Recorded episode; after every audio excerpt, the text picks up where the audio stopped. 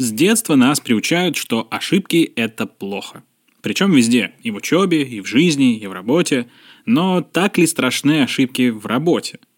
Я разобрался в вопросе и пришел к неоднозначным выводам.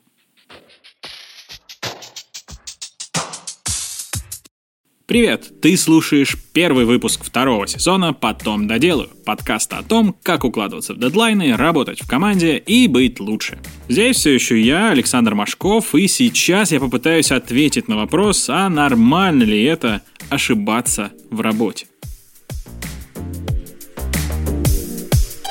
Это сейчас, начитавшись книг и статей по саморазвитию, я понимаю, что ошибки – прекрасный обучающий механизм и главная движущая сила прогресса и не боюсь ошибаться.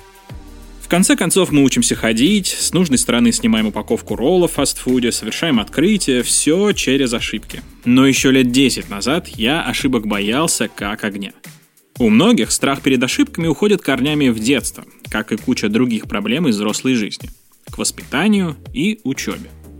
Моя боязнь совершить ошибку начала формироваться еще под влиянием родителей. Они критиковали, наказывали за проступки, заставляли чувствовать вину, не поощряли инициативу. В общем, вели себя как среднестатистические родители. Я в своем круге общения знаю с десяток таких же бедолаг, а сколько их по всему миру и представить страшно. Впрочем, даже если с родителями обошлось, школа все равно возьмет свое. Школьная система оценок работает таким образом, что права на ошибку у ребенка нет, потому что любое действие оценивается. И хотя оценку потом можно исправить, след все равно остается. Масло в огонь добавляет и отношение учителя к ученику, со временем все больше опирающееся на шлейф оценок, которые тот получал по ходу учебы. Оно, конечно, понятно. Учителя – живые люди и тоже любят ранжировать все подряд. Например, делить учеников на сильных и слабых. Все при этом забывают, что оценка – всего лишь условное обозначение степени усвоения той или иной части учебной программы. С легкой учительской, а может и родительской руки, она превращается для ребенка в самоцель. Двойки получать нельзя, ошибки совершать нельзя. И так по меньшей мере 11 лет, пока в ВУЗе не объяснят, что ошибаться – это на самом деле круто. Ну, объяснят, если повезет, конечно. Короче, в процессе обучения ошибаться можно и нужно, хотя нас этому обычно и не учат. Это влияет на отношение к ошибкам в будущем, в том числе на работе. Эми Эдмонсон в статье для Harvard Business Review разделила ошибки, которые совершает человек в работе, на три группы. Мне такое разделение кажется наиболее логичным. Первая группа ошибок – это предотвратимые ошибки по-настоящему плохие, которые обычно связаны с различными нарушениями рабочих процессов, особенно на производстве или в сфере услуг. Такие ошибки чаще всего случаются из-за несоблюдения правил, нарушений и невнимательности. Борются с ними, соответственно, с помощью инструкций, прописывают, как причины ошибок искать и устранять, или корпоративной культуры, постоянно анализируют любые ошибки, делают выводы и совершенствуют рабочие процессы. Вторая группа ошибок – это неизбежные ошибки в сложных системах. То есть ошибки из-за непредсказуемости рабочих процессов, когда возникают ситуации, с которыми раньше никто не сталкивался. Например, вот в каком порядке помогать пациентам в реанимации. Часто серьезные ошибки в сложных системах случаются из-за множества мелких, которые остались незамеченными. Избегать таких ошибок можно, анализируя случившиеся ошибки, управляя рисками, обеспечивая безопасность на современном уровне, выявляя и исправляя мелкие недочеты. И третья группа ошибок – умные ошибки при разработке инноваций. Это те самые хорошие ошибки.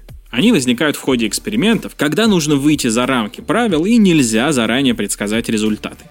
Сюда попадают и изобретение новых лекарств, и создание инновационных продуктов, и даже интернет-маркетинг, где весь рабочий процесс – это череда экспериментов.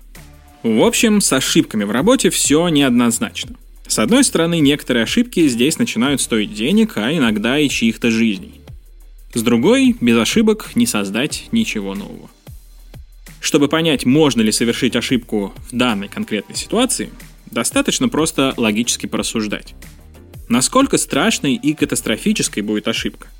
Сможешь ли ты ее исправить в случае чего? Как на твою ошибку отреагируют коллеги и начальство – Сможешь ли ты извлечь из ошибки какой-то ценный опыт?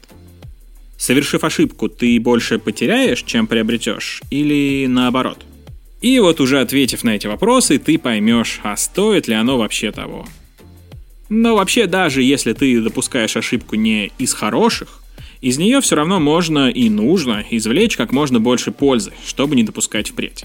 Каждую ошибку нужно совершать лишь однажды, и вот тебе несколько советов, как это сделать. И вот тебе несколько советов, как это делать. Во-первых, не занимайся самокопанием. Этим ты не исправишь ошибку и опыт не извлечешь. Во-вторых, оставайся спокойным и смотри на вещи трезво. Эмоции искажают реальность и не дают принимать верные решения. В-третьих, постарайся максимально объективно посмотреть на реальное положение вещей, понять, что в действительности произошло. В-четвертых, думай не о том, что получилось в результате. Нет, ну думай, конечно, но не сейчас. А о том, что стало причиной ошибки. Что направило тебя на неправильный путь. И в-пятых, определи причину неудачи и пойми, что это просто еще один вариант, как делать не нужно. Как сказал Томас Эдисон, я не терпел поражений, я просто нашел 10 тысяч способов, которые не работают. К ошибкам в работе нужно относиться спокойно.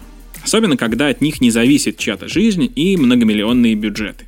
В работе сложных организаций, особенно больших, ошибки — это неизбежность. В то же время не нужно думать, что толерантность к ошибкам спровоцирует их рост. Важно просто не реагировать на них слишком жестко. Не винить ни себя, ни коллег, вовремя устранять, делать выводы, самосовершенствоваться и улучшать рабочие процессы.